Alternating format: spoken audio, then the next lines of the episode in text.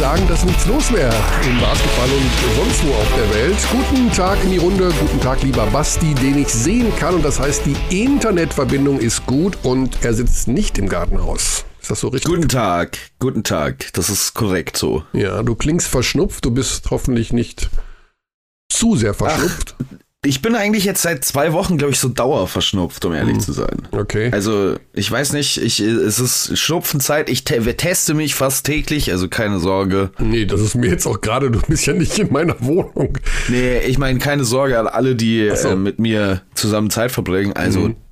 niemand. Ähm, äh, ja, ähm, aber ich, ich, das ist irgendwie bei mir immer in der Winterzeit so. Ist mhm. es bei dir nicht so, ich, ich habe immer das Gefühl, ich habe so einen leichten Schnupfen, ja. wann, wann immer es beginnt zu schneien. Ich bin eigentlich äh, nie so krank, also ich habe nie so Schnupfen. Ich habe immer Heuschnupfen, weil ich Allergien habe, aber ich bin nie so erkältet oder sowas. Mhm. Aber gut, äh, ja, wir reden über Basketball jede Menge. Es ist, wir haben auch ein bisschen viel äh, ich glaube, wir haben beide sehr viel Schach geschaut in den letzten Tagen. Du gähnst auch, das heißt, du bist noch im Analysieren der dritten Partie vom, äh, vom WM-Finale. Kannst du mir sagen, was für ein Opening gestern gespielt wurde bei Partie Nummer 3 zwischen Magnus Carlsen und Jan Nepomniachtchi? Ich glaube, es war wieder Spanisch. Genau, es war Roy Lopez. Mhm. Das zweite Mal bereits vom äh, Nepo. Also der Nachname mhm. ist ja echt schwer. Ich sage auch nur Nepo. Ja, super interessant. Also wer sich für Schach interessiert, dieses Finale, also die zweite Partie war unmenschlich. Die war so komplex und du bist noch der achtmal bessere Spieler als ich. Ich habe Abzug. Ich habe gar nichts mehr verstanden irgendwann. Also ich habe dann einem Stream bin ich gefolgt von äh, Herrn Anand. Vishy. Ah, Vishy, ja. Einem der besten Spieler der Welt. Vishwanathan Anand. Genau. E ebenfalls ehemaliger Weltmeister. Und wenn der analysiert, da, das ist, weiß ich nicht, also, das ist Wahnsinn. Yes. Es gibt ein paar Streams, die besser und schlechter sind, finde ich. Also, wenn wir jetzt schon in, so in the weeds reinkommen, aber ähm, es gibt einen Stream mit Judith Polgar und ah. äh, Anish Giri. Ähm, der ist tatsächlich sehr schlecht, finde ich. Der ist richtig scheiße. Ach, deswegen empfiehlst die, du ihn auch gerade hier. Okay, gut. Nee, also ich möchte das nur mal, nur mal sagen. Also für alle, die Schach mögen, die drei Leute, die zuhören. Ähm, der ist, der ist so kacke, weil die haben nicht mal die, die haben die richtige Position vom Spiel irgendwann gar nicht mehr auf dem, auf dem Brett, okay, sondern die schieben die ganze Zeit nur ihre eigenen Variationen hin und her, aber reden halt nur noch in Grandmaster Talk, sodass keiner versteht, was das jetzt bedeuten soll, mhm. wenn sie 18 Züge später irgendwie, ja, but, but, but what about Bishop before then, no? That's a good move, Bishop before. und ich, keine Ahnung, was das soll. Aber der beste Stream ist eigentlich der von chess.com, weil da, ah. also finde ich, da ist Fabiano Caruana dabei, der ebenfalls ja Magnus Carlsen schon herausgefordert hat mhm. für den Weltmeistertitel. Und der macht das, finde ich, sehr, sehr gut zu erklären. Ich ähm, muss zugeben, dass ich den nicht gefunden habe auf der chess.com Seite. Aber wir gehen zum Basketball, Basti, denn es ist wahnsinnig viel passiert. Wir müssen jetzt diese Schachgruppe kurz, es sind übrigens mehr als drei Leute, die sich für Schach interessieren. Dank Covid, dank Corona haben immer mehr Menschen Schach gespielt zu Hause. Ja. Yeah. Das ist ein crazy Schachboom gewesen, ja. Ja, tatsächlich. Also, wir gehen zum Basketball. Da haben wir hm, was soll man sagen? Also wir haben natürlich gestern die deutsche Basketballnationalmannschaft gesehen gegen Polen. Wer hat das Spiel nicht gesehen? Nach den ersten zehn Minuten habe ich gedacht, okay, weil das Spiel wurde ja kostenlos für alle gezeigt beim Magenta Sport. Für wen das die erste Partie war, die er jemals in seinem Leben gesehen hat, der wird sich gesagt haben, das kann nicht euer Ernst sein, dass ihr mir das hier verkaufen wollt. Das war brutal. Mhm. Und dann wurde es gut. Ähm, darf ich dir was, darf ich dir was Ehrliches ans, ans Herz legen? Ich weiß, können? was jetzt kommt. Ich weiß, was kommt, Basti. Du hast das Spiel nicht gesehen. Ich habe das Spiel nicht gesehen. ich habe äh, das in, äh, die Ausschnitte in Teilen und ohne Ton gesehen, weil klar, du und äh, Alex Vogel kommentiert haben. Ähm, ich war bei The Zone und habe äh, schon wieder Basketball da kommentiert. Das heißt, das war, ich habe nur immer so nebenbei mhm. so Ausschnitte gesehen. Ein Wahnsinn. Aber es ist ja schön, dass du Beschäftigung hast in diesen schwierigen Zeiten und insofern ähm, gönne ich dir das von Herzen. Es war tatsächlich am Ende extrem wild. Also äh, die letzten zehn Sekunden auch nochmal eine ganz komische und kuriose Situation. Wurscht am Ende 1 zu 1 nach zwei Spielen. Die deutsche Nationalmannschaft ist also ja, zurück in der Spur halbwegs. Ähm, wir werden dann im Februar beim nächsten Nationalmannschaftsfenster mal gucken, das dann etwas mit etwas weniger Vorlaufzeit äh, geht, dass man nicht ein Spiel Anlauf braucht, wie gegen Estland.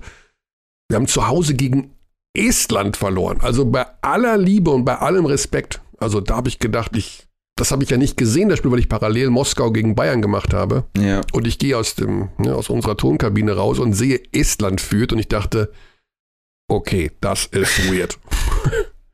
Ja, also das ist, aber ich weiß auch nicht. Das ist diese, diese Fenster, es ist schon so viele hundert Mal darüber diskutiert worden. Ja.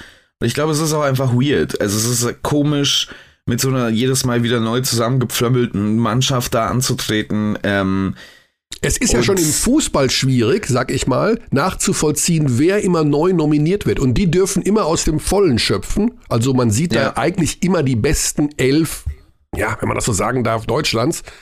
Und da spielen ja auch mal ein, zwei, drei Spieler mit, wo die Masse sagt, wer ist das denn jetzt? Wo kommt der jetzt her?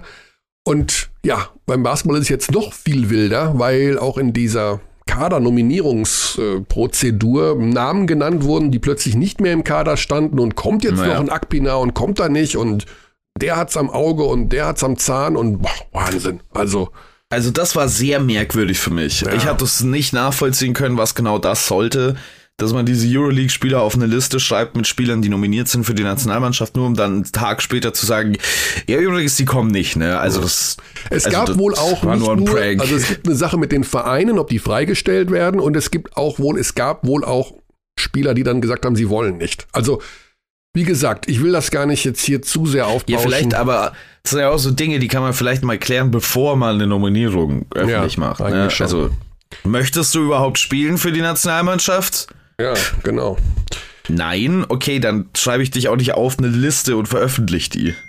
Ja. Ja, jetzt, äh, ja, bei mir klingen schon hier die Nachrichten durch. Äh, Spätzle melden sich und sagen, oh, da ist der Reuekas vor die Tür gesetzt worden, denn Reset-Knopf, der Reset-Knopf, der berühmte, Reset-Knopf. ist gedrückt worden in Bamberg und das ist natürlich unser Hauptthema am heutigen Tag. Ähm, ja, offiziell seit heute Morgen 10 Uhr ähm, Bamberger Zeit ist Johann Reuekas des Amtes enthoben worden. Wir müssen gestehen, wir waren eigentlich schon vor drei, vier Tagen so weit, um zu sagen, okay, das wird passieren. Ja. Ähm, ist alles sehr komplex. Also wie immer bei solchen Geschichten. Äh, Reuekas war bis gestern im Urlaub, ähm, wurde wohl vom Verein auch erst heute Morgen informiert. Das werden wir alles gleich besprechen mit Philipp Galewski, dem Geschäftsführer von Brose Bamberg, äh, der sich in drei Minuten äh, zur Verfügung stellen wird. Also anderthalb Stunden nach der offiziellen Veröffentlichung, äh, dass Reuekas entlassen wurde mit dem neuen Trainer, um das direkt hier auch für die äh, Chronistenpflicht noch schon direkt zu erledigen. Oren Amiel, der war zuletzt in Jerusalem und hat vorher in Nymburk seine sportlich größten Erfolge gefeiert. Was ja ganz lustig ist, dass die Bamberger sich oft aus dem Pool bedienen von Mannschaften, gegen die sie in der Champions League verloren haben. Also. Ruhl Mors lässt grüßen damals. Ähm, Hm. ja, ist eine interessante Geschichte natürlich, denn es waren jetzt nur 16 Monate. Reuekas mit drei Jahresvertrag da in den Ring gestiegen vor 16 Monaten. Also das kostet auch noch ein bisschen Geld ähm, den Bambergern. Ist das für dich eigentlich überraschend, dass der jetzt da? Also so schlecht haben sie ja, stehen sie ja gar nicht da. Okay, also das, das ist eine Thematik, die in der Länge, glaube ich, einen ganzen Podcast verdient hätte. Mhm. Ähm, man hat in der letzten Saison immer wieder Dinge gehört aus der Mannschaft, ähm, beziehungsweise so um die Mannschaft herum, die durchaus besorgniserregend waren, wenn man das darauf bezieht, wie gut Johann Reuerkes vielleicht mit der Mannschaft und mit den Leuten da umgehen kann.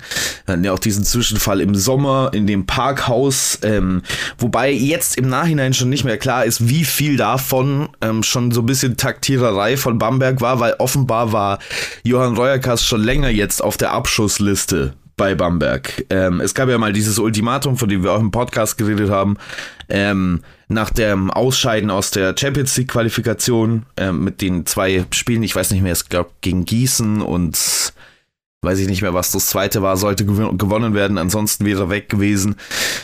Ähm, und das ist schon nicht, also es ist nicht wahnsinnig überraschend, dass Johann Reuerkes fliegt. Du hast es ja auch gesagt, wir haben das vor vier Tagen schon gewusst. Nicht unbedingt, weil ich finde, dass es sportlich nicht gut ist, weil es ist nicht richtig gut, es ist aber auch nicht richtig schlecht bei Bamberg. Ähm, es ist deswegen nicht überraschend, weil man gefühlt jetzt seit einem Jahr Dinge darüber hört, wann und wieso Johann Reuerkas doch bitte den Verein verlassen soll. Mhm. Also ja. dir ging es ja wahrscheinlich auch so, oder? Ja, es ist alles so ein bisschen äh, seltsam abgelaufen. Also der Verein steht in der Tabelle auf Platz 8, aber fünf Siege, vier Niederlagen und ähm, also eine positive Bilanz, Champions League ähm, Quali hat man nicht geschafft. Ich denke, wir machen das zusammen mit Philipp Galewski, der steht uns jetzt zur Verfügung und dann rufen wir da mal an und dann schauen wir mal, weil, ja, ups, das ist falsche Nummer. Jetzt habe ich tatsächlich den Reuerkreis angerufen, denn der ist oh, heute oh. nicht erreichbar. Das oh, oh. habe ich auch schon. Schau an, ich mache Bamberg und dann habe ich den Galewski erst als zweiten hier. Hm, okay, aber jetzt ist das wirklich. Also Reuerkas, äh, um das schon direkt zu sagen, der hat natürlich heute noch Pause kommen wir gleich nochmal drauf zu sprechen. Jetzt gehen wir zu Philipp Gall. Guten Morgen. Guten Morgen, Philipp. Basti Ulri ist auch noch an meiner Seite. Hallo. Hallo, Basti. Hi. Ganz lieben Dank, so unmittelbar nach so einer schwerwiegenden Entscheidung, äh, dass du hier bei uns in der Leitung bist. Ja, wo fangen wir denn am besten mal an? Also, ihr habt heute Morgen Johann Reukas davon informiert, dass er nicht mehr der Cheftrainer ist von Brose Bamberg. Korrekt. Die Gründe dafür liegen im sportlichen Abschneiden der Mannschaft in dieser Saison? Naja, richtig. Wir haben ja diese Saison eigentlich ganz ordentlich begonnen. Ich glaube, wir hatten auch nicht jetzt unbedingt das schwerste Anfangsprogramm. Äh, wenn ich jetzt mal rein die BBL betrachte, ähm, haben wir zwar nicht immer, oder wir haben eigentlich kaum gut gespielt, wir haben aber immer zumindest die Spiele gewonnen und haben aber insgeheim auch schon gesagt, naja, wir müssen uns schon äh, spielerisch weiterentwickeln, weil ansonsten wird es einfach schwer. Und genau da stehen wir jetzt. Wir haben einfach, ich glaube, von den letzten fünf Spielen ähm, haben wir vier verloren, wobei das eine in Frankfurt war. Und auch das könnte ich mir vorstellen, wenn es zwei Minuten länger gedauert hätte, dass wir auch das noch verloren hätten. Und äh, da hatten wir gerade, äh, defensiv war das teilweise einfach ein Offenbarungseid, den wir da geleistet haben. Und äh, ich glaube auch, wenn du dann äh, als Krönung in, in, in der Brose Arena spielst und dann auch noch 100 Punkte fängst und du durchaus auch noch 120 Punkte hättest fangen können gegen Bonn, mhm. die zugeben sehr gut gespielt haben, dann ist es einfach zu viel und dann äh, ist es wirklich so, man schaut aufs Spielfeld und sieht einfach nur fünf Baustellen, die da eigentlich im Team rumlaufen. Und äh, da kommst du auch kaum noch umhin, dann irgendwie mit einem einzelnen Spielerwechsel oder was auch immer zu sagen, ja, jetzt wird alles wieder super, sondern da musst du dann einfach eine ganz, ja, irgendwo einen anderen Hebel ziehen. Jetzt haben wir gerade schon, bevor du in der Leitung warst, darüber gesprochen, Philipp. Es gab ja aber auch letztes Jahr schon wohl Dissent und immer wieder, zumindest aus, aus der Mannschaft, ähm, ja, nicht unbedingt glückliche, glückliche Gefühle gegenüber Johann Reuerkas. Wie sehr hat das dann auch noch aus der letzten Saison quasi in die aktuelle rübergeschwappt? Um, ja, was heißt eigentlich nicht so wirklich, weil wir haben uns ähm, vor der Saison dazu entschieden, als weiterzumachen. Und dann bewerte ich auch nicht das, was in der vergangenen Saison passiert ist. Äh, da muss ich natürlich eher bewerten, dass wir von drei Zielen ähm, die wir hatten, also quasi äh, Qualifikation internationaler Wettbewerb, dann den Pokal möglichst weit kommen und natürlich dann auch äh, in den Playoffs in der BWL möglichst weit kommen. Da muss man sich eher überlegen, okay, zwei von diesen Zielen sind schon einfach nicht mehr erreichbar bzw. sind verfehlt und das dritte ist auch massiv in Gefahr und ich glaube, das ist, da sind wir eher im Hier und Jetzt unterwegs, als jetzt da immer in, in Rückspiegel zu schauen, was letzte Saison passiert ist, weil was man nicht vergessen darf, letzte Saison war halt trotzdem auch eine, eine Corona- Saison. Ich hoffe, dass wir jetzt auch nicht in genau so eine wieder reinschlittern werden äh, wo wir einfach eine massive spielerische Belastung hatten und auch mit Verletzungen zu tun hatten und so weiter. Deswegen, ich glaube, das muss man ein bisschen isoliert betrachten. Äh, ich glaube, gleichzeitig ist halt schon bei uns die Sehnsucht da gewesen, dass wir eine gewisse Kontinuität auf der Cheftrainerposition einfach haben oder ein, ein, dass da eine gewisse Kontinuität Einzug hält. Und deswegen ist es auch einfach für mich auch so eine persönliche Niederlage, dass wir das nicht geschafft haben. Auch wenn man natürlich sagen muss, dass äh, ich ja quasi äh, diesen Trainer geerbt habe. Ja? Also sprich, äh, ich habe mit dem, der war ja schon vorhanden, wie ich angefangen habe. Mhm. Und ich wollte ja das Beste daraus machen. Ähm, sprich, wir wollten da eine gewisse Kontinuität aufbauen und das haben wir jetzt leider nicht geschafft. Ähm, da gebe ich aber jetzt nicht dem Trainer nur die Schuld, sondern da ist jeder Einzelne schuld. Und genau das habe ich vorhin auch zu den Spielern gesagt, ähm, dass die sich da jetzt quasi jetzt nicht alles auf ihn zeigen können, sondern das ist natürlich unterm Strich auch ein Versagen der Mannschaft gewesen. Mhm. Die Kaderzusammenstellung in diesem Sommer, die geht ja auch zum Teil, zum Großteil auf die Kappe von Johann Reuerkas, weil er, wenn man so will, in Personalunion auch den Sportdirektor mit abdeckt. Ähm, da gab zu, es. Zu 100 Prozent geht die auf ihn zurück, ja. Ja, genau, genau zu 100 Prozent. Äh, da gab es äh, Dinge, die gut funktioniert haben. Also, ich sag mal jetzt so ein Justin Robinson, das ist sicherlich jemand, auf den man äh, setzen kann. Dann aber auf der großen Position mit Cook, das hat von Anfang an nicht funktioniert. Ähm, Travis Simpson ist auch so ein Auf und Ab. Also, um das kurz zu machen, habt ihr auch da nochmal über, also überlegt, wie das auf ihn zurückzuführen ist? Also wart ihr enttäuscht am Ende von der Akquise, die Reuekas geleistet hat? Ich glaube, dass die Akquise, äh, so wie die Mannschaft zusammengestellt ist, ist jetzt nicht unbedingt so, dass man sagt, um Gottes Willen, da wurde ein Riesenfehler begangen. Ähm, man muss ja schon auch äh, sagen, dass es auch letztes Jahr haben die Importspieler teilweise nicht funktioniert. Und das ist äh, schon so ein Thema, womit man sich auseinandersetzen muss, was man verändern muss, ähm, damit wir einfach, ich sag mal so, eine höhere Sicherheit bekommen bei den Spielern, die wir bekommen. Auf der anderen Seite ist es auch so, dass Recruiting, gerade auch in dem Bereich, äh, du hast gerade eben einen Cook angesprochen, ähm, das sind Spieler, die weitgehend unbekannt sind und wo immer so ein bisschen gezockt wird, wo man einfach versucht, diesen berühmten Stil zu landen, wo man für relativ wenig Geld einfach äh, sehr viel Leistung bekommt. Dass das nicht funktioniert, das war schon ein bisschen einkalkuliert. Das ist allerdings jetzt weder bei Morris in, in unserem Fall noch bei Cook äh, funktioniert das natürlich dann schon blöd, aber das gehört auch ein bisschen zum Geschäft dazu. Wo ich aber dabei bin, ist, wir müssen jetzt einfach schon schauen, ähm, was ist jetzt zum Beispiel auch mit dem Simpson los? Ja, warum kommt der nicht in die Pushen? Weil von dem hat man sich natürlich schon wesentlich mehr erwartet. Und äh, auf der anderen Seite hat er auch immer so kleine Verletzungen gehabt. Also ich hoffe da jetzt einfach, dass es auch durch diesen Trainerwechsel jetzt einfach so einen gewissen Umschwung gibt in der, in der ganzen äh, Mentalität und Einstellung der Spieler. Mhm. Es gab ja schon vor einigen Wochen diese Geschichte nach dem Champions League aus, äh, nach dem Quali aus, dass äh, ja für Reuerkas da die ähm, Weichen nicht so gut gestellt sind. Wir hatten dich ja auch schon hier im Gespräch und haben darüber gesprochen. Äh, wir haben natürlich auch mit Reuerkas gesprochen in dieser Zeit und auch danach und immer wieder mal gefragt, ich sage, und gibt's denn irgendwie Druck von außen? Was sagt denn Stoschek? Und Reuerkas hat mir mehrfach, mehrfach vergewissert, er sagt, du, es ist total ruhig, mit mir spricht hier überhaupt niemand. Also weder ein Stoschek noch irgendeiner, die lassen mich hier arbeiten. Und na gut, es war natürlich auch so ein bisschen immer diese Corona-Geschichte, man trifft sich ja eh nicht so, also, ne, aber jetzt wurde es ja wieder ein bisschen besser, wie auch immer. Und die Frage, die ich mir da stelle, ist, warum hat sich denn niemand mal mit ihm zusammengesetzt? Warum wird denn da nicht mal gesprochen und warum wird denn nicht mal gesagt, wie können wir aus der Situation gemeinsam rauskommen? Warum hat man ihn denn da einfach nicht unterstützt?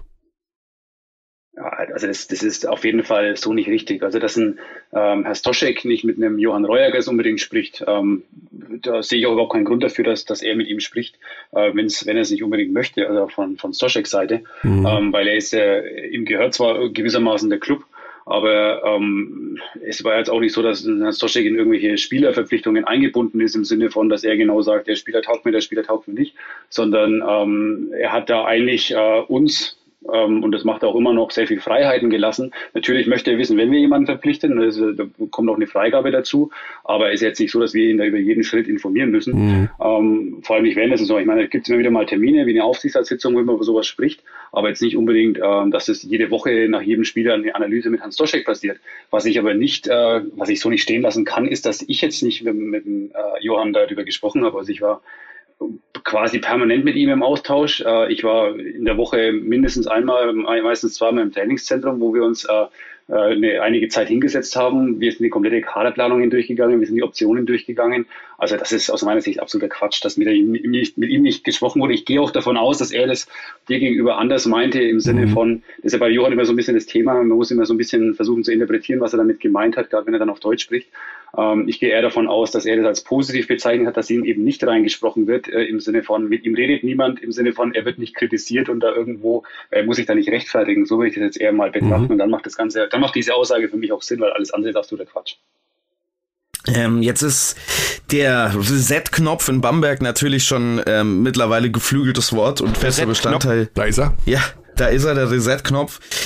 Ja, der ist jetzt mittlerweile schon ein bisschen abgenutzt, ne? Also das Reset kann man wirklich gar nicht mehr erkennen. Auf äh, der, Trainerposition ist das jetzt seit 2018 der sechste. Also Luca Banki, Einas Bagatskis, Federico Perego, Roll Morse, Johann Reuerkas und jetzt dann eben ähm, der neue. Wie bekommt man das dann oder was sind denn die Gründe dafür, vielleicht, dass man in diesem Verein immer wieder nach der, einer Stabilität sucht, die ja scheinbar auch durch die Veränderung des Personals, zumindest auf der Trainerposition und im Kader hat sich ja auch eigentlich jedes Jahr was verändert, irgendwie nicht mehr findet. Also was ist das fehlende Teil dafür? Geld. Also ich glaube erstmal dieser, dieser Reset-Knopf, den er jetzt auch zitiert hat und da einen großen Gruß an Alex Dechand mit seinem, ähm, der glaube ich ursprünglich mal dieses Launchpad eingespielt hat. Äh, Reset-Knopf, da ist er. Genau, richtig. Den, äh, da muss man ja sagen, dieser Reset-Knopf wurde insofern gedrückt, weil einfach diese Organisation komplett neu aufgestellt wurde. Und da war es einfach notwendig, weil man einfach wesentlich weniger Geld zur Verfügung hat und dadurch auch einfach nicht mehr in diesen Euroleague-Sphären unterwegs ist, beziehungsweise da dann halt auch einfach äh, größere Einschnitte in der Organisation hinnehmen müsste. Es geht nicht nur über die sportliche Abteilung, sondern natürlich auch hier in der Geschäftsstelle, wo sehr viel gewechselt wurde. Und ich weiß gar nicht, wo wir da alles aufgehört haben ähm, mit diesem ähm, ja, Neuanfang. Ähm, ich sehe jetzt eine, einen Wechsel auf der Trainerposition, sehe ich nicht mal ansatzweise als Reset-Knopf, weil Reset-Knopf heißt für mich, dass ich alles neu auf Null stelle und komplett neu anfange. Und das machen wir mit Sicherheit nicht. Also das ist jetzt, wir haben jetzt eine Position, wenn auch eine wichtige Position verändert, aber alle, alles andere bleibt ja bestehen. Also auch von den äh, Assistant Coaches wird uns kein einziger verlassen zum jetzigen äh, Zeitpunkt. Deswegen ist es vom, vom neuen Coach äh, nicht gefordert. Und äh, da hat es für mich nichts mit dem Reset-Knopf zu tun, sondern es ist einfach jetzt einfach, wie soll ich sagen, das ist einfach eine, eine ja, ein, gewisser, ein gewisses Feintuning, würde ich das jetzt eher mal bezeichnen, wo man einfach sagt, okay, es läuft nicht, wie wir uns das vorgestellt haben, wir müssen das jetzt auf ein, auf ein besseres Niveau heben. Mhm. Zu deiner anderen Frage, warum das so viele Trainer hier entlassen wurden, ich glaube, es ist einfach, dass man, das hatte ich auch schon mal gesagt, man hat wahrscheinlich nicht diesen Neuanfang ähm, konsequent genug gemacht. Also man hat versucht, man hat sich so in Etappen nach unten ähm, gedimmt und man hätte das wahrscheinlich auf einen Schlag mal machen müssen, dann hätte es das wahrscheinlich so auch in dieser Form nicht gegeben. Gleichzeitig hat man natürlich aus der Vergangenheit immer eine gewisse Erwartungshaltung, die man dann auch nicht mehr erfüllen konnte. Ähm, ich kann nur sagen, für mich war das jetzt die erste Trainerentlassung, die ich überhaupt gemacht habe ja, während einer Saison beziehungsweise generell die erste Trainerentlassung, die ich gemacht habe. Und ich kann jetzt auch nicht genau sagen, was alles in der Vergangenheit passiert ist, weil da war ich nicht an Bord. Deswegen das ist auch keine Entschuldigung oder kein Rausreden, sondern ich weiß es einfach nicht, was damals immer dazu geführt hat, dass hier so viele Trainer gehen mussten. Ich kann nur sagen, dass es auf jeden Fall nicht mein Streben ist, da nochmal irgendwie den Trainer entlassen zu müssen. Ich finde das immer ganz spannend, weil das ist ja also jetzt auch schon Thema gewesen in diesem Podcast bisher hier, dass Bamberg ja diesen quasi sportlichen Rückschritt gemacht hat von Euroleague und möglicherweise sogar Euroleague Playoff-Ansprüche und so weiter zu eher in das zweite Glied erstmal zurücktreten. Ähm, wenn man sich jetzt das betrachtet, wann, aber also dann verstehe ich, um ehrlich zu sein, nicht ganz, was denn dann genau das Ziel der Saison ist. Also natürlich ist die Champions League und das Ausscheiden in der Qualifikation für Bamberg desaströs gewesen. Also das hat man auch damals um den Verein herum mitbekommen, dass das natürlich ein großer Faktor war. Aber wenn man zurückblickt auf die letzte Saison, Achter geworden, dann den Ludwigsburgern eine super erste ähm, Runde in den Playoffs geliefert. Wenn man sagt, dass Bamberg die mit den reduzierten Ansprüchen umgehen muss, ist nicht eigentlich dieses Abschneiden genau das, wo Bamberg jetzt in diesem Aufbauprozess, der ja äh, laut eigener Aussage gerade läuft, eigentlich genau da hin hingehört aktuell? Okay, also ich glaube jetzt, dass man äh, mit einer Bilanz von 17, 17 aus der Saison geht, ist jetzt nicht unbedingt das, was man möchte, weil dann hat man de facto ähm, underperformed äh, im Vergleich zu einem Etat, den man hat.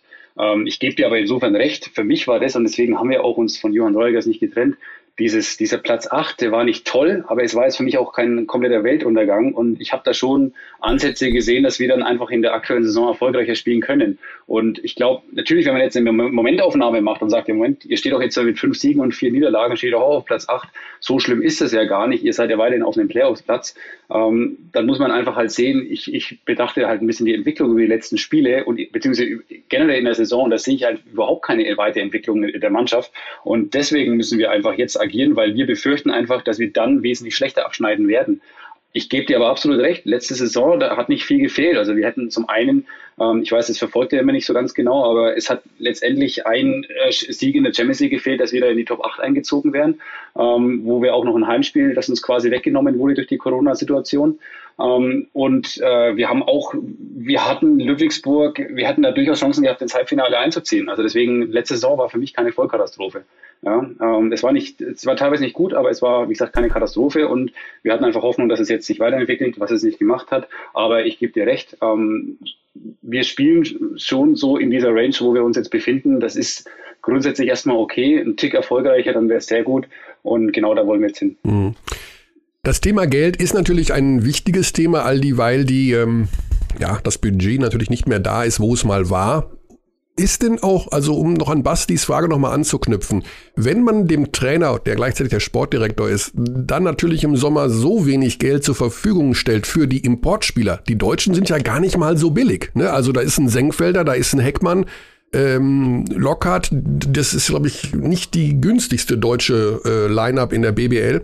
Wenn man ihm weniger Geld für Importspieler gibt, dann steigt natürlich auch das Risiko, dass du Spieler dabei hast, die eben nicht eine Qualität haben, ähm, die ja angebracht wäre, um vielleicht höhere Ziele zu haben. Das heißt, am Ende geht es ja doch darum zu sagen, okay, wenn wir diesen Etat haben, dann besteht natürlich auch die Gefahr, dass wir die Ansprüche, die wir haben, nicht erfüllen können. Und das muss doch dann der Hauptsponsor eigentlich auch erkennen.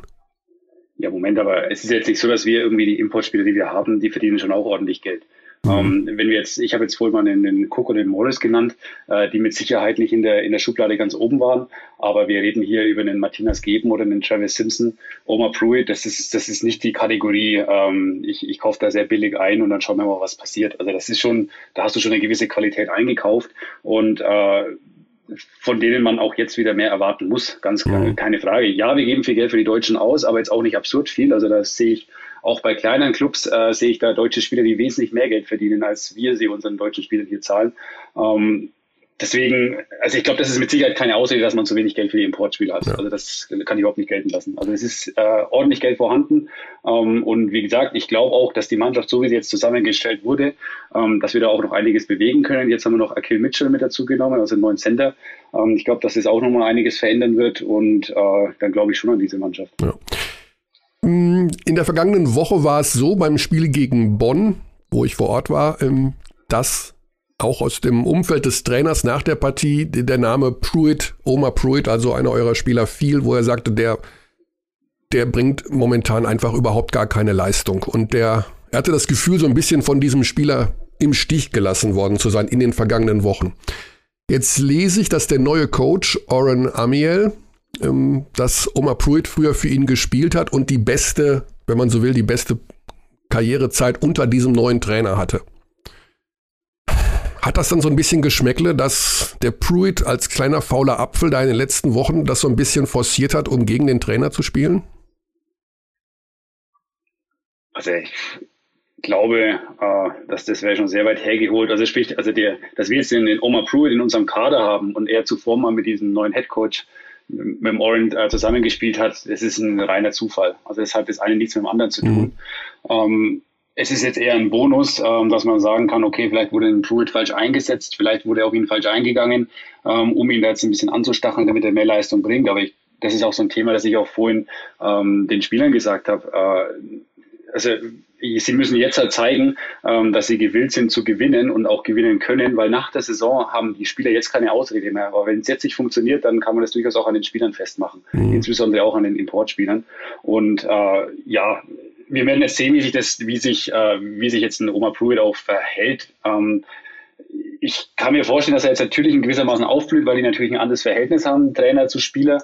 Aber das jetzt alles an, an, an Oma Pruitt festzumachen, mhm. das halte ich jetzt auch für übertrieben. Insbesondere deshalb, weil er uns natürlich auch am Anfang der Saison ja durchaus Spiele gewonnen hat. Ja. Ja, es gibt ja immer diese Geschichten, also da war ja auch vor ein paar Wochen gab es einen Podcast von einem Ex-Bamberger Spieler von Odiasse, der sich sehr, sehr negativ über Reuerkas geäußert hat. Der hat eine eigene Podcast-Serie gestartet, um über psychologische Probleme äh, eines Sportlers zu berichten. Und dort hat er eben auch äh, explizit äh, Dinge genannt, die am Anfang der letzten Saison in der Kabine passiert sind, wie Reuerkas mit Spielern umgegangen ist, um sie tatsächlich auch, ja, unter Druck zu setzen. Ähm, sehr unschöne Geschichten, wenn man da reinhört. Und insofern kann man sich durchaus vorstellen, dass da innerhalb der Mannschaft auch irgendwo im Laufe der letzten 16 Monate mal, ja, kleine Feuerstellen war, die das am Ende dann auch mit unterstützt haben, dass es jetzt zur Ablösung gekommen ist. Naja, ich habe mit der, genau diesen Podcast habe ich in einem, in einem Fan-Talk äh, zusammen mit Johann tatsächlich in Bamberg mal ähm, analysiert und wir haben uns dazu auch Stellung bezogen. Ähm, ich muss natürlich sagen, wenn ein Spieler natürlich sich so öffentlich über interne Vorgänge äußert, äh, insbesondere ein Spieler, der meines Wissens jetzt immer noch nicht unter Vertrag steht, der auch ja, gewisse andere Probleme hatte, dann ist das natürlich immer ein bisschen grenzwertig. Mhm. Ähm, und das will ich jetzt auch hier nicht weiter kommentieren. Ähm, de facto hat er bei uns nicht geliefert. Äh, wir haben uns von ihm mehr erwartet, hat nicht funktioniert, aber es hat er auch anschließend bei ihm in Jena nicht funktioniert, in der zweiten Liga, was mich extrem erstaunt hat, weil ich eigentlich schon wesentlich mehr Potenzial in dem Spieler gesehen habe. Ähm, dass es in der Mannschaft nicht immer hundertprozentig rund läuft, dass es immer irgendwo so kleine Feuerstellen gibt, wie du es gerade genannt hast, ähm, klar. Aber das ist, ich glaube, wir hatten letztes Jahr eine exzellente Teamchemie ins, innerhalb des Teams. Also die war wirklich richtig gut. Die sind sehr, sehr eng zusammengewachsen. Ich glaube auch, dass die Teamchemie in diesem Jahr stimmt. Und ähm, ja, jetzt müssen wir halt nur ein bisschen dieses äh, Siegergehen wieder einimpfen. Ähm, mehr kann ich dazu jetzt auch nicht sagen.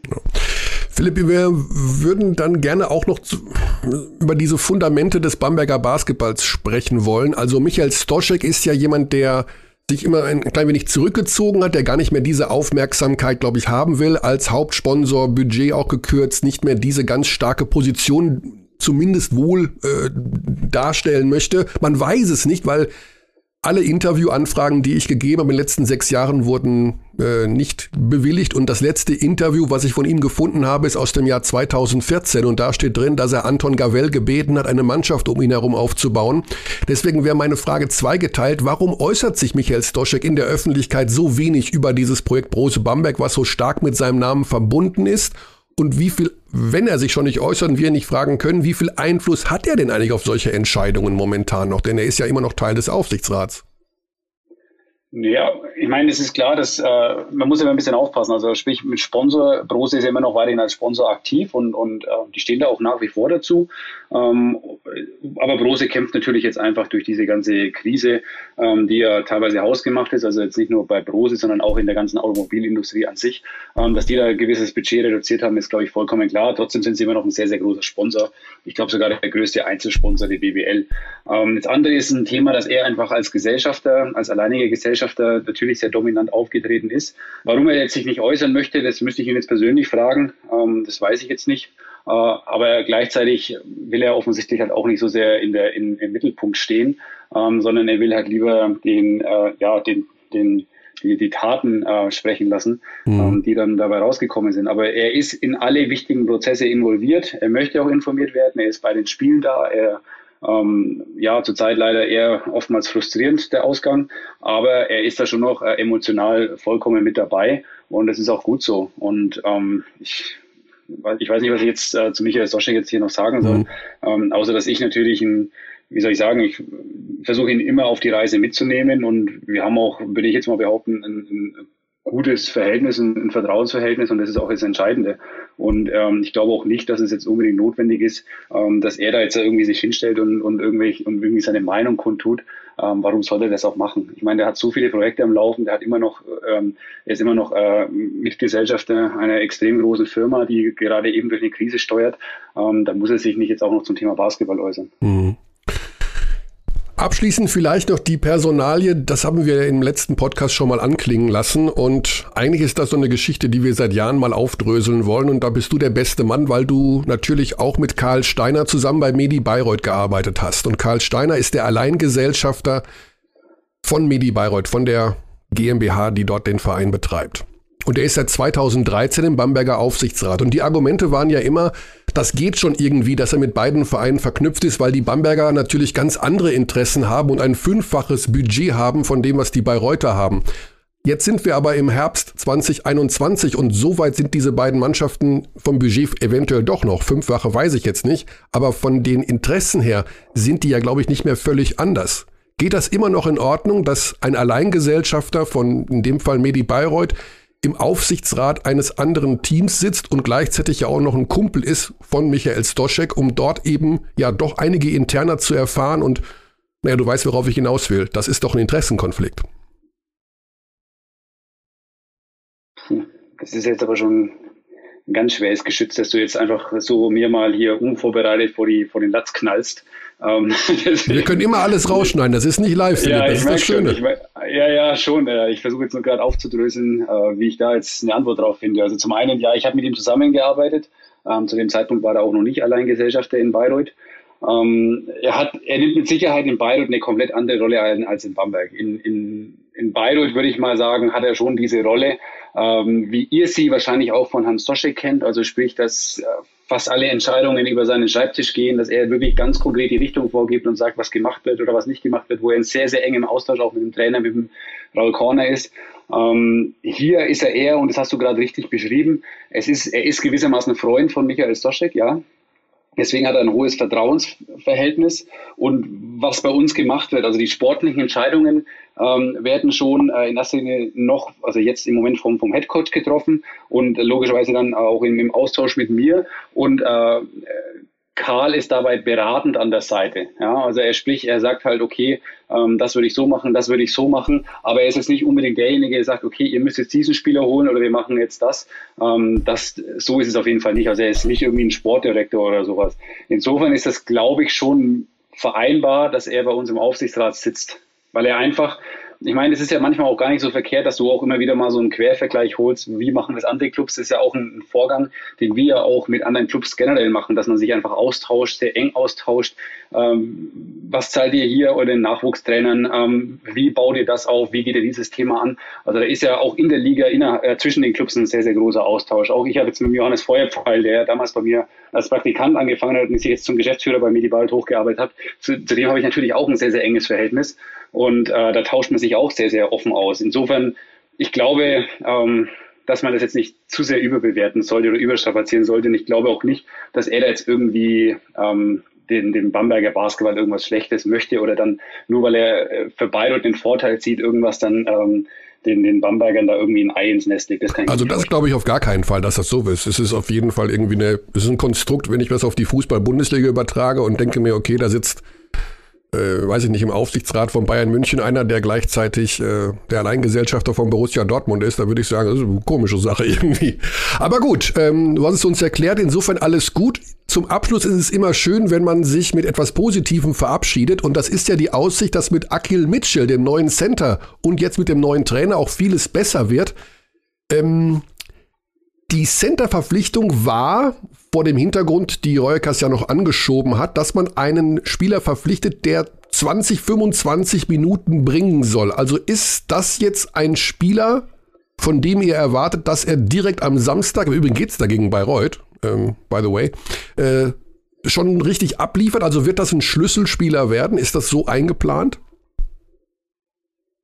Schlüsselspieler werden wir jetzt einfach sehen, äh, wie es einfach ähm, zusammenpasst. Also es ist ja auch nicht so, dass ich jetzt hier irgendwie jemanden vor den Martinas geben äh, gesetzt haben möchte, mhm. sondern ich erwarte schon, dass jetzt natürlich auch dadurch von Martinas einfach mehr kommt, äh, insbesondere mehr Minuten gehen, weil die Minuten, die er geliefert hat, die waren ja qualitativ oftmals gar nicht mal so schlecht.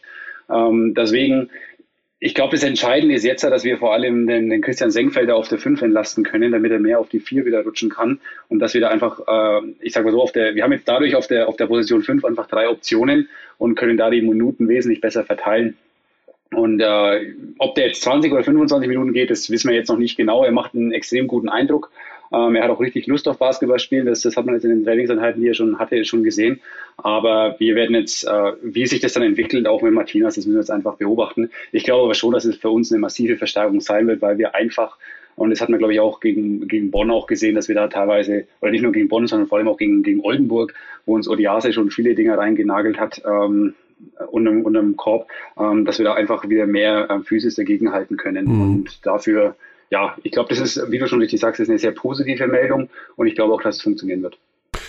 Philipp, dann sagen wir von unserer Seite, das waren 30 Minuten äh, intensiv und ehrlich. Vielen Dank dafür nach so kurzer äh, Zeit, wo, die, wo ihr diese Entscheidung gefällt habt. Ähm, kann man noch sagen, vielleicht, wie hat Reuekas das aufgenommen? Also der kam ja gestern erst aus dem Urlaub zurück. Der war sicherlich nicht begeistert. Ja, natürlich nicht. Ich meine, ähm, wer wäre da schon begeistert weil es war in so einer Sache? Mhm. Ich meine, es war jetzt auch ein bisschen unglücklich mit seinem Urlaub, logischerweise. Ähm, man hätte es wahrscheinlich auch früher geklärt, aber ich habe jetzt trotzdem irgendwo das persönliche Gespräch mit ihm gesucht. Aber viel reden kann man da einfach nicht, weil mhm. ich meine, um was geht's denn? Ja? Ähm, sorry, wir müssen es das so machen und ähm, jetzt musst du leider deine Sachen packen, äh, geht nicht anders. Ne? Also ähm, da hatten wir jetzt nicht eine längere Konversation oder eine freundschaftliche Konversation ja. oder irgendwas, weil unterm Strich ist es ja so, der ist jetzt erstmal beurlaubt und er weiß erstmal, dass er da ohne Job dasteht ähm, und das ist natürlich nicht angenehm, das ist auch nachvollziehbar und deswegen versucht man sowas so kurz wie möglich zu halten, ähm, weil man da einfach auch nicht zu viele Worte finden ja. kann. Ähm, Aber wird, Insofern, auch, ja, ja, hm. wird auch ein bisschen teuer werden. Der hat ja noch Vertrag anderthalb Jahre. Das ist, äh, glaube ich, ja, weiß nicht. Ja, wobei jetzt für sein letztes Jahr ähm, eine entsprechende Regelung getroffen ist, dass man den Vertrag vorzeitig beenden kann. Ah, okay. Also, ja, ja. Also deswegen, ähm, ja, werden wir jetzt einfach sehen, ob wir uns da einig werden. Mir wäre es natürlich am liebsten, dass man das dann irgendwo sich voneinander trennt, damit er dann auch andere Aufgaben ähm, annehmen kann. Mhm. Ich glaube auch, dass er schon für viele Clubs trotzdem interessant ist. Äh, und ich hoffe natürlich, dass ihm das da auch gelingt, dass er da möglichst zeitnah wieder ein Traineramt übernehmen kann. Absolut, ja, er war die letzten Jahre in der BBL aktiv für ihn, sicherlich auch äh, ein heftiger Einschnitt. Wir werden sehen, was sich dann beim Bamberger Basketball verändert mit dem neuen Coach Oren Amiel. Ich kannte ihn äh, tatsächlich persönlich nicht. Also ich weiß, dass er in Nürnberg da irgendwie ne, ein bisschen rumgewurscht ja, weil hat. Du, weil du keine Champions League schaust. Ähm, ich habe das Spiel, das ist falsch. Also da möchte ich kurz intervenieren. Ich habe das Quali aus, das war glaube ich 16 Uhr nachmittags das Spiel, hier live gesehen auf meinem Monitor. Also da habe ich, ich habe beim Einwurf von, von Ferrari, also bei seinem Turnover, zehn Sekunden vor Schluss, habe ich laut in meinem Arbeitszimmer gerufen, das kann jetzt nicht euer Ernst sein. Doch. Jetzt möchte ich mal ganz kurz dazu was äußern. Ne? Also mhm. Du hast also ein Spiel von uns gesehen, das war unser, unser bitteres Quali aus nee, nee. der Champions League. Nein, nein, also letzt, du, letztes nee, Moment, Jahr. Äh, lass, lass mich mal ein bisschen ja. aufdröseln. Dann warst du jetzt an, an, an letzte Woche gegen Bonn in unserer Halle, da haben wir mit 100 zu 80 verloren in der eigenen Halle. Ich weiß nicht, ob das, jetzt bist du am Samstag wieder da, also ich bin gespannt, wie dieses Spiel ausgehen wird, nachdem so. offensichtlich du unser Seuchenvogel bist. Ach so, okay. Also das, wenn ich mal die letzten, ähm, also ich sage mal so, ich war der Reporter bei der ersten deutschen Bamberger Meisterschaft, bei der ich fast gestorben wäre, weil Steffen Hamann meinen Brustkorb eingedrückt hat. Vielleicht hilft dir das ja, um mein negatives okay. Seuchenvogel-Image abzulegen. okay, vielleicht können wir uns das nächste Mal unterhalten, wenn es ein bisschen positiver bei uns läuft. genau, und ich hoffe, dass du mir Samstag auch nicht den Brustkorb eindrückst, aber da bin ich ganz zuversichtlich. Ich werde Abstand halten müssen vor dir. Ja, genau, das haben wir auch noch. Apropos, die Regel bleibt, damit wir die Fans informieren. Wir sind bei 2G, 2G Plus, 1G Minus, 4G. Wir sind, wir sind konkret bei 2G Plus. Ähm, ich kann nur mich über jeden Fan freuen, der sich trotzdem, trotz dieses ganzen Aufwands äh, zu uns in die Halle begibt. Man mhm. muss auch dazu sagen, dass es auch eine sehr, sehr kleine Kulisse werden wird, weil wir zusätzlich auch noch äh, äh sehr viel Abstand einhalten müssen zwischen den einzelnen Plätzen und man nur äh, nur Haushalte quasi nebeneinander sitzen dürfen. Und ähm, okay. das heißt, du kannst nicht mit deinem besten Freund kommen, sondern musst dann irgendwie noch 1,5 Meter Abstand halten. Und das sind schon sehr, sehr viele Restriktionen, wo man auch wirklich sagt, okay, das ist jetzt schon nah dran am Geisterspiel. Ähm, ja, leider hat uns die Gesellschaft das irgendwo so ein bisschen eingebracht. Wir hätten uns das alles ein bisschen anders vorgestellt. Deswegen hoffe ich, dass ich da jetzt noch, dass es wirklich jetzt der letzte geschnallt hat, dass sich vielleicht auch impfen lassen sollte ähm, damit wir da irgendwie wieder in eine gewisse Normalität zurückkommen. Aber das werden jetzt noch mal ein paar richtig bittere Wochen für uns auf jeden Fall. Ja, das ist leider wahr. Philipp, ich danke dir für das Gespräch. Wir danken dir für das Gespräch und wir wünschen, Sehr dass gerne. es mit dem neuen Trainer und dem neuen Center dann ja alles direkt super funktioniert. Lieben Dank und danke gute Zeit. Euch. Danke, ciao, ciao. Noch, ihr zwei. Ja, bis dann. Tschüss. So. Oh, okay. Haben wir jetzt alle Fragen beantwortet oder? Sind noch mehr Mit Sicherheit nicht. Mit Sicherheit nicht, aber ähm, ich meine, irgendwann muss Philipp Ralewski auch mal wieder was anderes machen. Der würde jetzt hier, also der kann jetzt nicht den ganzen Tag, so wie wir, mit so, so einem Podcast rumdodeln hier. Ja, 30 Minuten sind schon viel Zeit für ein Pressegespräch, für ein einzelnes. Also jetzt, wenn da mehrere drumherum wären. Mhm. Ähm, deswegen gute Sache. Ja, es tut mir total leid für Johann Reukers. Also wir hatten, es ist ein, ein Trainer, der äh, also zu uns immer ein sehr herzliches Verhältnis gepflegt hat und mit dem man halt, der lebt ja Basketball 24-7, also wenn der seine Statistiken ausgepackt hat bis ins Jahr 1973 und über irgendwelche Vorfahren von Travis Simpson auch noch die Stats hatte, äh, macht natürlich wahnsinnig viel Spaß, wenn man so rumnerdet, wie wir das tun. Aber ja, manchmal sind die Dinge eben so, wie sie sind. Mhm. Und man weiß immer noch nicht alles. Man weiß immer noch nicht, was hinter den Kulissen genau passiert. Ja, ich meine, das wird jetzt auch wahrscheinlich nicht mehr passieren, außer Johann Reuerkas macht auf einmal so ein Geständnis-Interview bei uns, was alles los ist, so wie mhm. Lance Armstrong eins bei Oprah. Ähm, aber ich glaube nicht, dass er das machen wird, so wie ich ihn einschätze.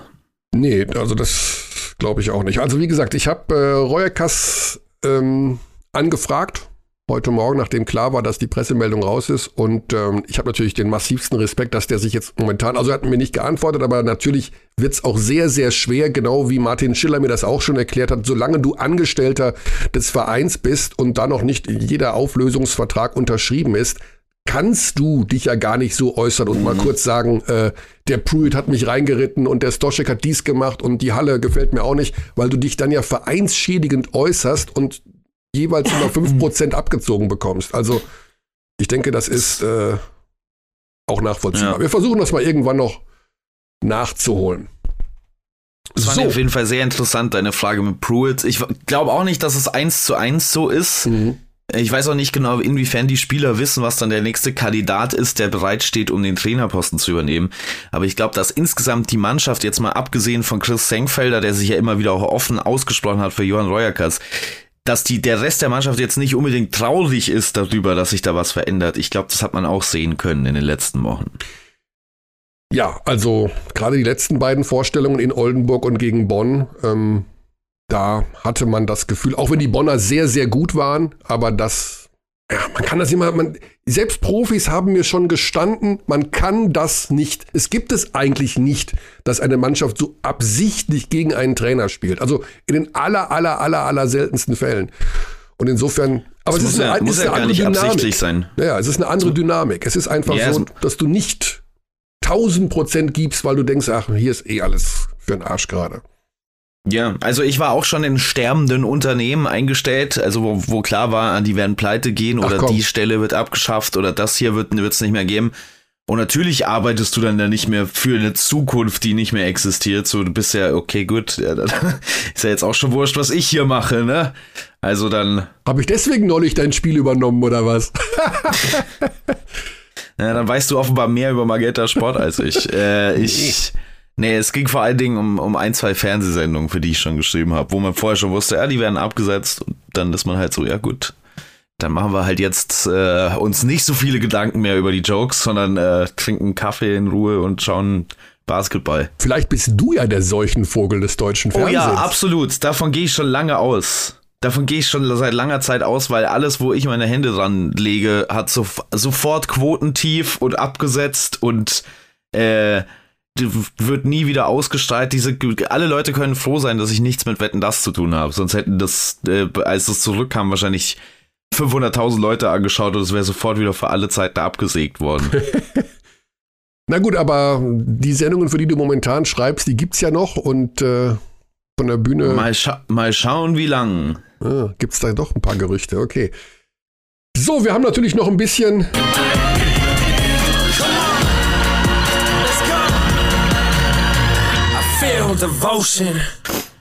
Okay.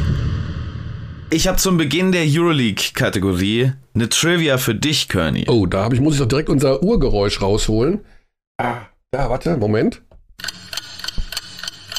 Okay, Michael Körner, nenne alle Antetokounmpo-Brüder und nenne die Titel in der NBA, die sie gewonnen haben. Ach, ich weiß doch nicht, wie die alle heißen. Also, äh, da muss ich, da muss ich direkt googeln. das ist nicht der Punkt von Trivia, Curdy. Okay, er hat äh, drei Brüder, glaube ich, oder? Ja, das ist korrekt. Genau. Und sie heißen. Der eine heißt, äh, der mit ihm zusammenspielt. Äh. Also ich frage das aus einem bestimmten Grund, weil einer davon, den werden die Bayern in der kommenden Woche sehen. Ach so. Weil die Bayern spielen gegen Aswell Villeurbanne. Genau. Ja, ähm, aber wie die jetzt alle heißen, boah, da bist du mich jetzt echt kalt erwischt. Ja, das ist auch der Punkt von Trivia. Ab und zu einfach mal so ein bisschen mal schauen, auf welchem Stand du bist. Das ist auf jeden Fall interessant, weil alle vier Brüder bereits, naja, der eine, das, das zählt nur so halb, aber sie haben alle vier bereits. Verzeihung. Ja, sie haben alle vier bereits Titel in der NBA gewonnen, was, was sehr spannend ist. Äh. Ich weiß sie nicht. Wie heißen sie? Okay, also Thanasis. Thanasis heißt äh, Thanasis heißt einer. Genau, das ist Tan Thanasis Antetokounmpo ist allerdings nicht der, der bei äh, Aswell Villeurbanne ist. Thanasis äh, Antetokounmpo. Ähm, aber das ist schon mal richtig. Mhm. Ähm, Dann Thanasis ist jetzt wieder bei den Milwaukee Bucks, soweit ich richtig weiß. Ja, genau so ist es. Der hat doch wieder den, den hat er, also der spielt doch da auch nur, weil, weil Janis da spielt, oder? Ja, der ist schon nicht so schlecht. Oh. Also der ist, also der kann schon Basketball spielen, so ist es jetzt nicht. Okay, also dann haben wir einen, aber wie die anderen heißen jetzt, ich bin jetzt da wirklich noch im Schlauch, glaub, äh, Kostas. Kostas spielt. Kostas ist der, der bei Aston Villeurbanne spielt. Genau. So, und. Ja, und der vierte ist schwer. Vierte ist zugegebenermaßen schwer. Kostas den, und. Alec, nee, Alec, nee. Bei, nee. Drei Brüder ja. wurden, drei, drei sind NBA-Champion mal geworden, ne? Also das ist ja mit genau. den Lakers jetzt gewesen. Und Alex, Alexis Antetokounmpo hat die Summer League gewonnen diese Saison. Also zählt das so halb, würde ich sagen. Ah. Alexis Antetokounmpo hat dieses Jahr mit den Raptors 905, ah. bei denen er zurzeit spielt, oder bei den Toronto Raptors halt in der Summer League Mannschaft die Summer League gewonnen. Ah. So, jetzt gucke ich aber doch mal nach. Athanasios Rotimi. Thanasis. Der hat tatsächlich die ja. G-League gewonnen, okay. Also Kostas und äh, also äh, Kostas Antetokounmpo jetzt bei Aspel Villaban ist Champion geworden, das hast du richtig erkannt bei den Los Angeles Lakers mhm. und Thanasis und Janis haben letzte Saison zusammen bei den Milwaukee Bucks den äh, NBA-Titel gewonnen. Also mhm. sehr erfolgreiche Familie, kann man nicht anders sagen.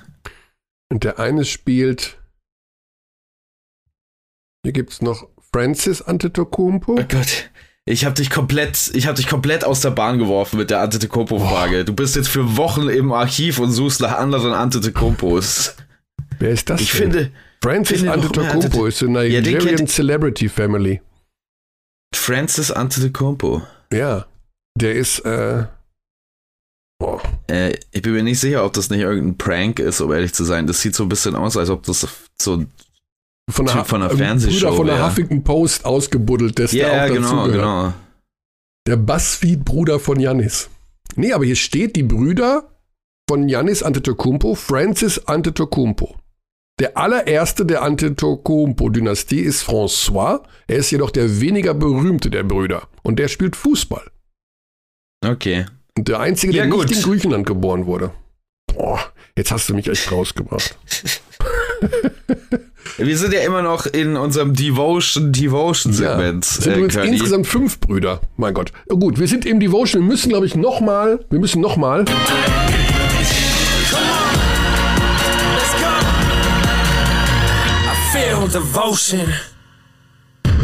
Ja, sonst, sonst, äh, sonst bin ich noch zu sehr äh, Antetokounmpo, wenn wir nicht noch mal ja. dieses Jingle spielen.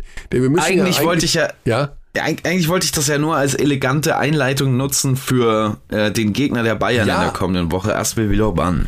Und vom unglaublichsten Buzzerbeater der Saison, also William Howard von korrekt. Aswell gegen äh, AS Monaco in der vergangenen Woche. Wer das nicht gesehen hat, muss es sich anschauen. Dinge, die man nicht im Podcast erzählen kann, ohne nicht das Bild vor Augen zu haben, was da passiert ist. Also kurioser kann man ein Spiel nicht gewinnen absolut korrekt. Also das muss man tatsächlich sich anschauen. Ja, Eine Nummer Beschreibung eins, von uns würde nichts bringen. Ja, die Nummer 1 der Top 10 für das gesamte Jahr.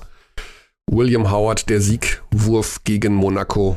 Drei Sekunden vor dem Ende mit dem Einwurf. Und alles andere müsst ihr euch anschauen. Ist leider so. Aber er ist natürlich unser Spieler der Woche deswegen. Oder?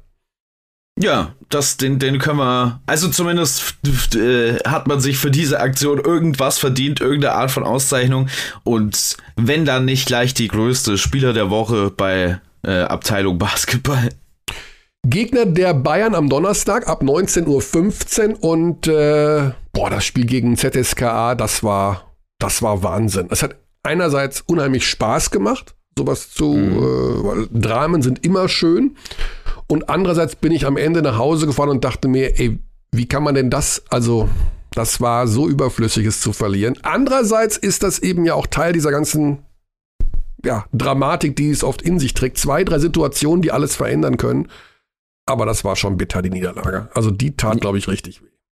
Ja, das tat ja auch beim Zuschauen so ein bisschen weh. Also mit neun hat man, glaube ich, geführt zur Pause bei ZSK Moskau. Ähm, Ja, du hast bist ja auch kurz vor Schluss noch in Führung. Du, du ja, wirst ja, genau. ja im. Grunde dieses ganze berühmte Momentum da durch äh, Hackett und was da alles passiert ist, das ist ja alles so leicht wieder abgeflacht. Du gehst noch mal in Führung. Du hast ja sogar den Wurf zum Sieg mit Lucic. Mhm.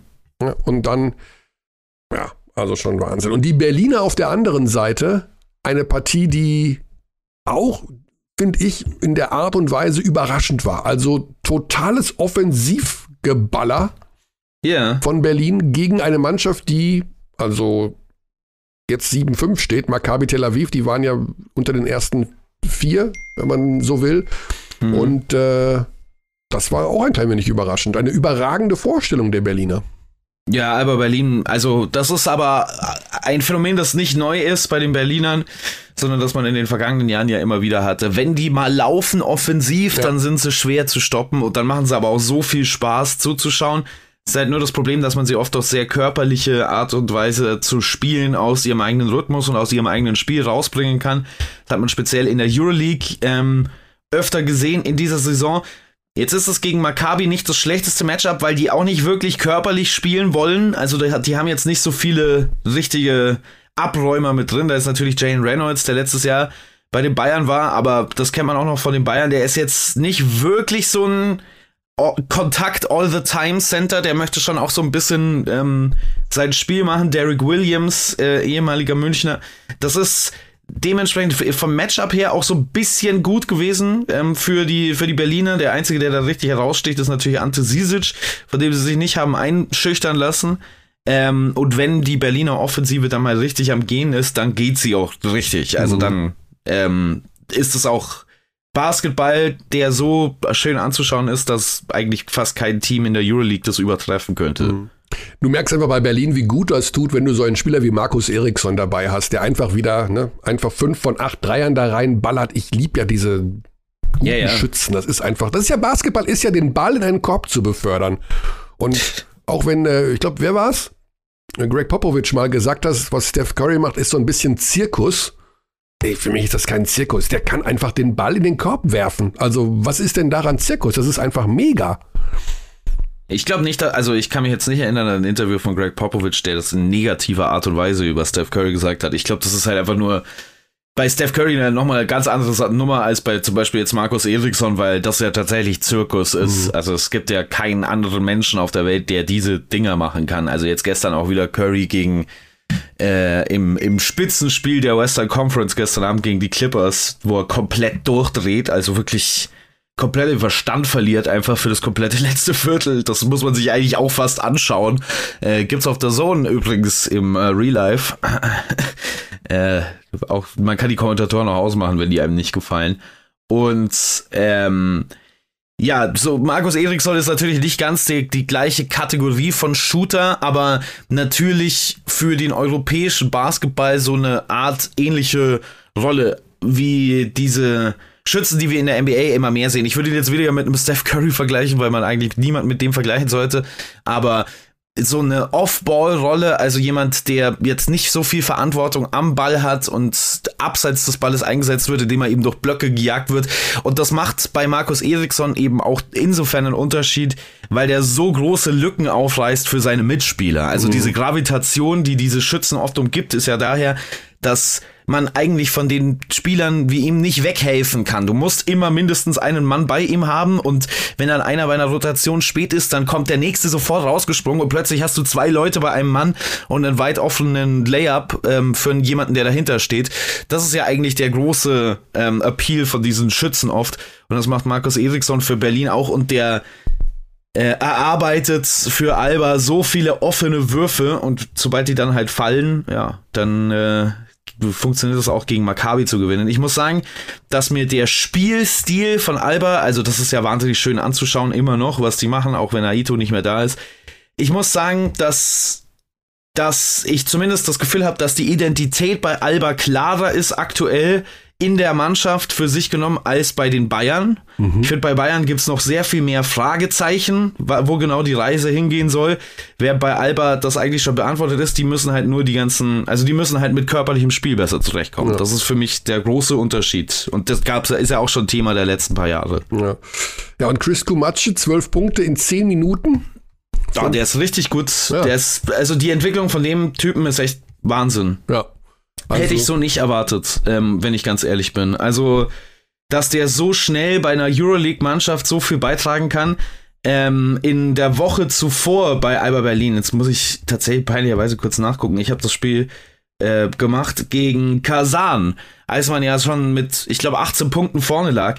Da war ähm, Kumaji auch mit der entscheidende Spieler, weil äh, Alba Berlin einfach auf eine Monster-Line-Up gesetzt hat gegen diese ganzen super kleinen Line-Ups bei Unix Kasan. Mhm.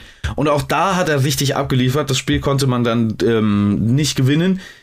Aber gerade gegen Mismatches, also gegen kleinere Spieler, wo man erwarten würde, dass vor allen Dingen defensiv das alles dann abrauscht, sobald Kumaji auf dem Parkett steht, absolut nicht mehr der Fall und Berlin ist auch nicht mehr darauf angewiesen, nur noch in Zonenverteidigung zu gehen mit Kumaji. Das ist ja das, was sie letztes Jahr eigentlich immer gemacht haben, wenn er auf dem Parkett stand.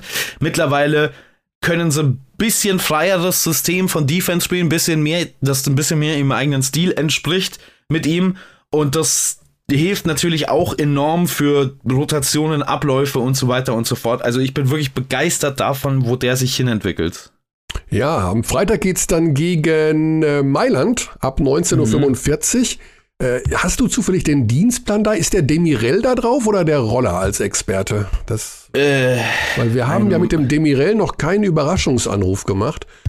Und das ist ja so eine Art, ähm, ja, Ritual, was jeder mal über sich ergehen lassen muss von unseren Experten und teilweise auch von unseren Kommentatoren. Ich finde aber den Dienstplan. Ja, du musst mir, musst mir einen kurzen Moment Zeit geben. Red mal weiter über. ich versuche. Such doch nochmal, such doch noch mal die Antetokounmpo-Brüder und wie du da noch alles findest. Ja, um Himmels Willen. Also es sind vor allen Dingen viel mehr, als äh, wir ursprünglich vermutet haben. Ähm, einer, einer ist es mehr, als ich wusste tatsächlich. Ja, und äh, da wird wahrscheinlich irgendwann kommt da auch mal eine Netflix-Doku zu raus. Und Demirel ist der Experte, ja. Ah, Demirel ist der Experte. Das ist gut. Der kennt den Überraschungsanruf noch nicht. Und das heißt, den kloppen wir jetzt da mal schnell rein. Oh, habe ich die Nummer von Demirel? Ja, doch, ne? Obwohl, vielleicht hat er wieder eine neue jetzt. Der hat immer mal gewechselt.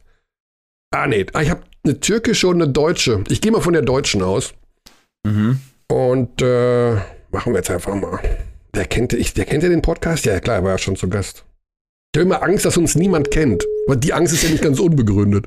Ja, yeah, die ist absolut wahr. Ja. Mieter Demirel, mobil. Nicht, dass ich wieder beim Reuekass anrufe. Okay. Ja, ja. Ja, ja, Michael Körner hier und Basti Ulrich, du bist unser Überraschungsgast im Podcast-Abteilung Basketball, Mietert. Ach, das ist ja schön. Freust du dich? Und wie? Erwischen wir dich wenigstens in einem möglichst äh, unangenehmen Moment. Eine ganz große Ehre. Ich ja. habe gerade meine äh, Nichte abgeholt. Okay. also, Sehr unangenehm, ja. Überraschungsanruf bedeutet, äh, das ist sozusagen, dass du jetzt im Kreis unserer Experten zu 100% aufgenommen wurdest. Das muss jeder mal über sich ergehen lassen. Und ja, heute bist normalerweise, ja, normalerweise machen wir eine Krönungszeremonie, aber die fällt wegen Covid aus, deswegen ist es jetzt so der Anruf. Ja, da können wir noch nachholen. Ja, also wir machen das natürlich sehr, sehr gerne. Und wir haben gerade auf dem Dienstplan gesehen, du bist am Freitag bei Alba gegen Mailand der Experte beim Magenta Sport. Genau.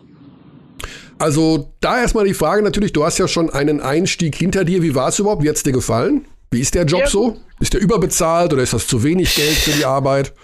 Welches Geld meinst du denn?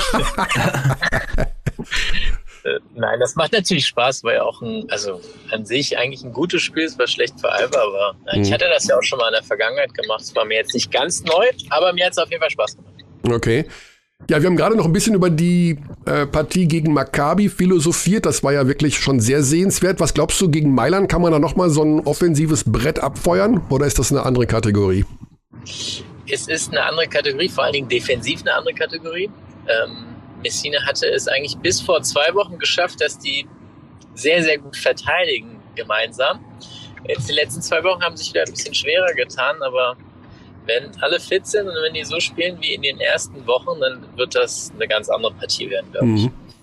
Ja, da sind doch diverse Fortschritte jetzt zu erkennen gewesen bei den Berlinern. Also Eriksson wieder da, Komachi plötzlich auch äh, mit vielen Punkten in wenig Minuten. Äh, bist du insgesamt optimistisch für Alba und diese Saison? Also am Anfang war man nicht so ganz sicher, neuer Trainer und äh, neue Spieler auf Schlüsselpositionen. Ist das jetzt ja, so ein bisschen verflogen, diese Skepsis?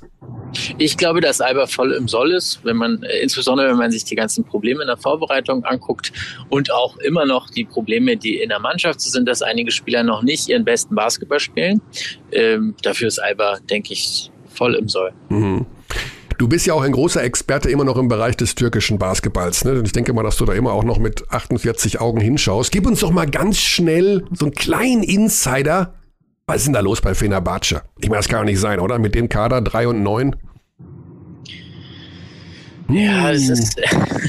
ich würde jetzt gar nicht nur auf das letzte Jahr gucken bei Fenerbahce, sondern da ist ja in den letzten zwei Jahren, eigentlich schon drei Jahren, eine Menge passiert.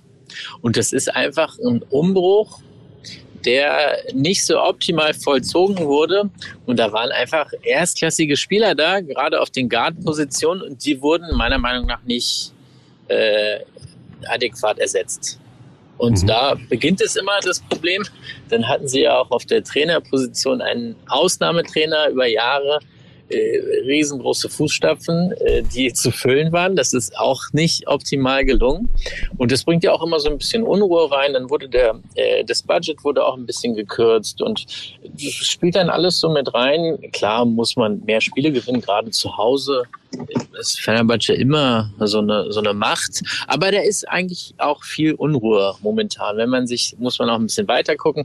Äh, die, die Währung ist eingebrochen. Ja die Spieler werden ja in Dollar bezahlt, oder? In Dollar bezahlt und das ist ja, also da braucht man ja kein großer äh, Finanzprofi zu sein.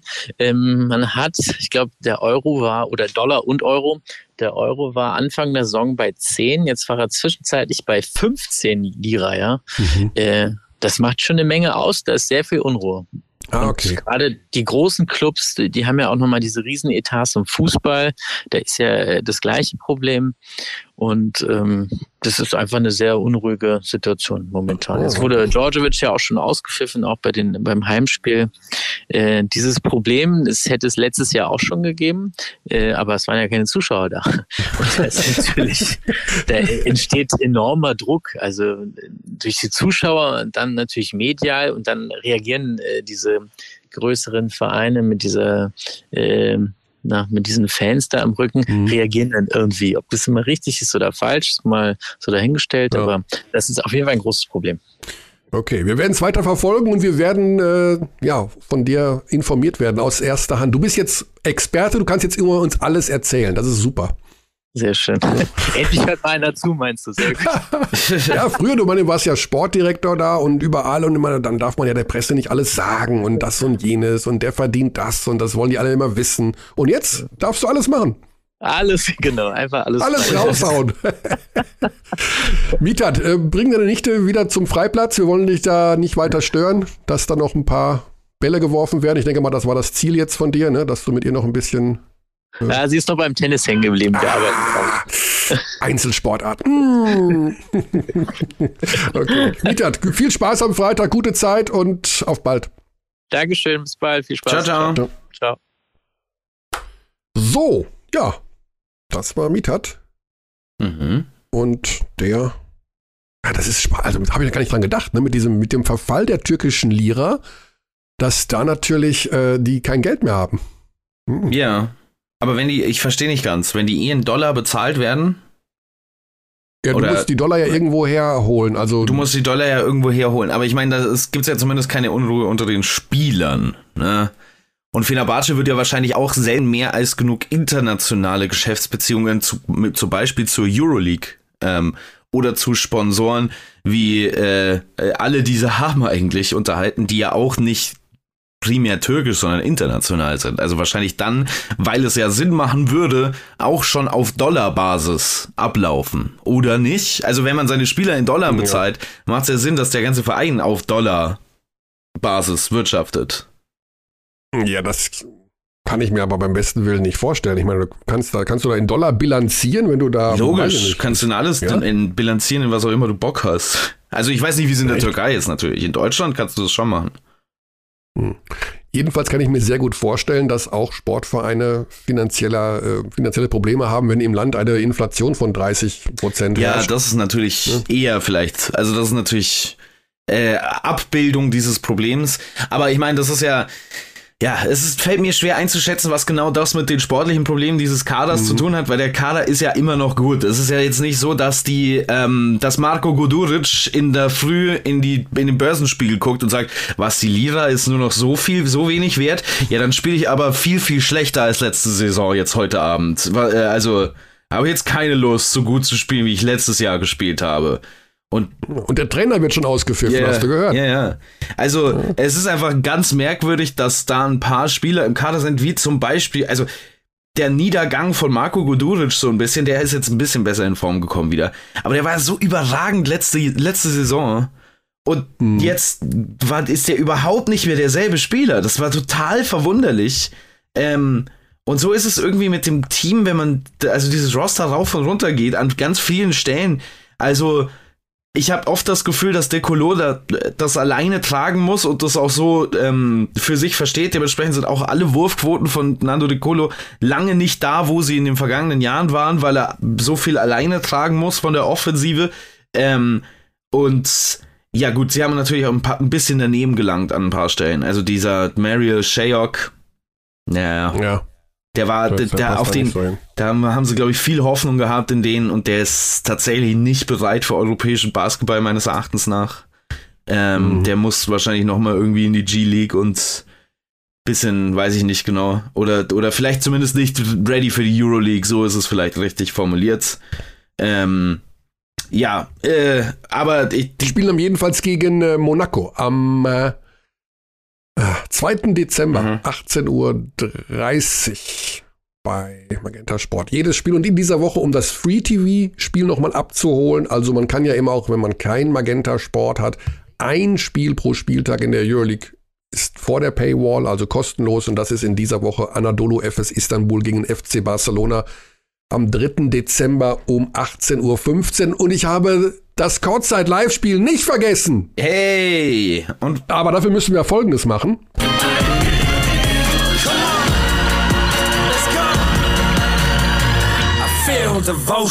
Den Euroleague, natürlich, den Euroleague-Block offiziell beenden.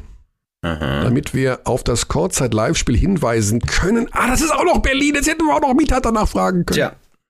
Alba Berlin gegen die Niners aus Chemnitz. Oh, die Niners aus Chemnitz. Robinson ist weg. Hm. Ja, es hm. tut weh aus Sicht, tut weh aus Sicht der Chemnitzer. Zweite, ja. zweite Ausstiegsklausel schon in dieser Saison. Ja. Das ist ein Problem und das wird sicherlich ein Teil der ausführlichen Berichterstattung sein am kommenden Sonntag, dann um 17.30 Uhr. Ich hoffe, ich habe, weil ich ja den Dienstplan nicht habe, aber es ist 17.30 Uhr, immer 18 Uhr ist Tip-Off. Mhm. Gibt es noch ein anderes 18 Uhr Spiel, dass ich mich hier komplett verrenne? Nee. nee. Äh, wird darüber gesprochen werden, was da ja äh, die Alternativen sind für Chemnitz, um auf den Ausfall ihres Point Guards, nicht den Ausfall, aber um ja, so eine Art Ausfall, um den Weggang des Point Guards, ja. ähm, was das für Konsequenzen hat.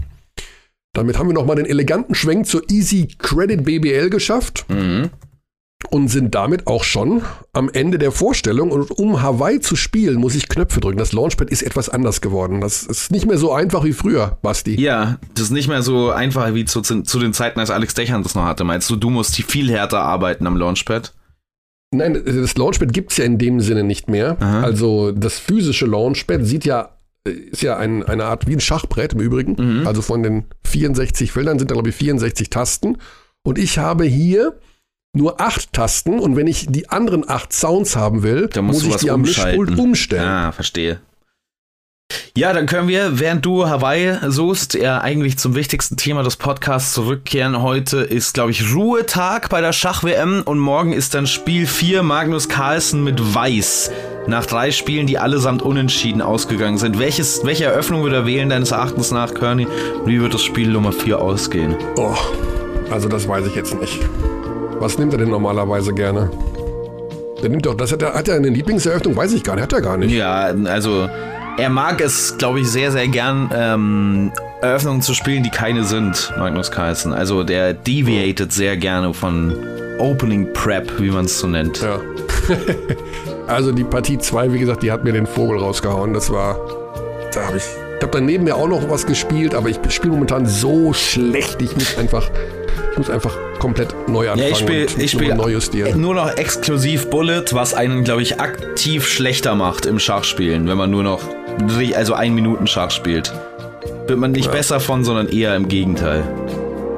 Ein Hinweis noch, weil ich habe dann doch einige Fragen bekommen, ähm, was meine Küchenutensilien angeht und Weihnachten steht ja vor der Tür. Ich merke das an meinen privaten Twitter-Nachrichten. Menschen fragen nach Airfryer-Modellen und nach, was kann ich denn meiner Frau schenken? Äh, ich habe überlegt, nächste Woche machen wir mal so 45 Sekunden Quick Küchenutensilien für den Weihnachtsgabentisch. Also das Okay. schon mal noch nicht, noch nicht überstürzt kaufen. Vielleicht ist ja in der kommenden Woche was dabei. Kann ich auch, mal- also habe ich dann meine eigene Kategorie, die ich dagegen setzen kann, was man, Ja. also unnötigen Scheiß, den man anderen für Weihnachten kaufen kann. Das wäre dann meine Kategorie.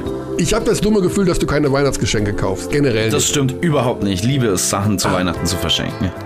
Ah, Das ist eine meiner Lieblingsaktivitäten für andere Leute Weihnachtsgeschenke kaufen. Liebe ich. Liebe, liebe, liebe. Wirklich. Also unironisch. Also du bekommst auch gerne welche oder ist Ja, dir das ja. egal? Nee, I love it. Ich liebe Weihnachten. Es tut mir leid, da bin ich nicht zynisch genug dafür. Bin ein riesen Wow. Weihnachtsfan. Wow. Also das hätte ich jetzt nicht gedacht, Ja. dass du Weihnachten gut Ich findest. liebe Weihnachten. So gut. Wenn es überall geschmückt ist und leuchtet und Chingelingeling. Mega. Aber du bist, äh, du bist nicht in der Kirche, denke ich. Ach so, nee, das hat ja nichts mit Weihnachten zu tun. Ich meine das Weihnachten des Kapitalismus, Körny, nicht. Alles klar. So, das war's für diese Woche. Das war die Adventsausgabe, dann, um, um dich schon so ein bisschen einzustimmen. Es ist nicht mehr so weit. Dann macht's klingelingeling. Und in der kommenden Woche sind wir wieder da. Ist das schon da, wo wir. Ah, nee. Wir machen nächsten Montag in jedem Fall, glaube ich. Also, das hat sich ja jetzt eingegroovt. Bis dahin, gute Zeit. ciao, ciao. We treat people here with complete respect. This is Germany.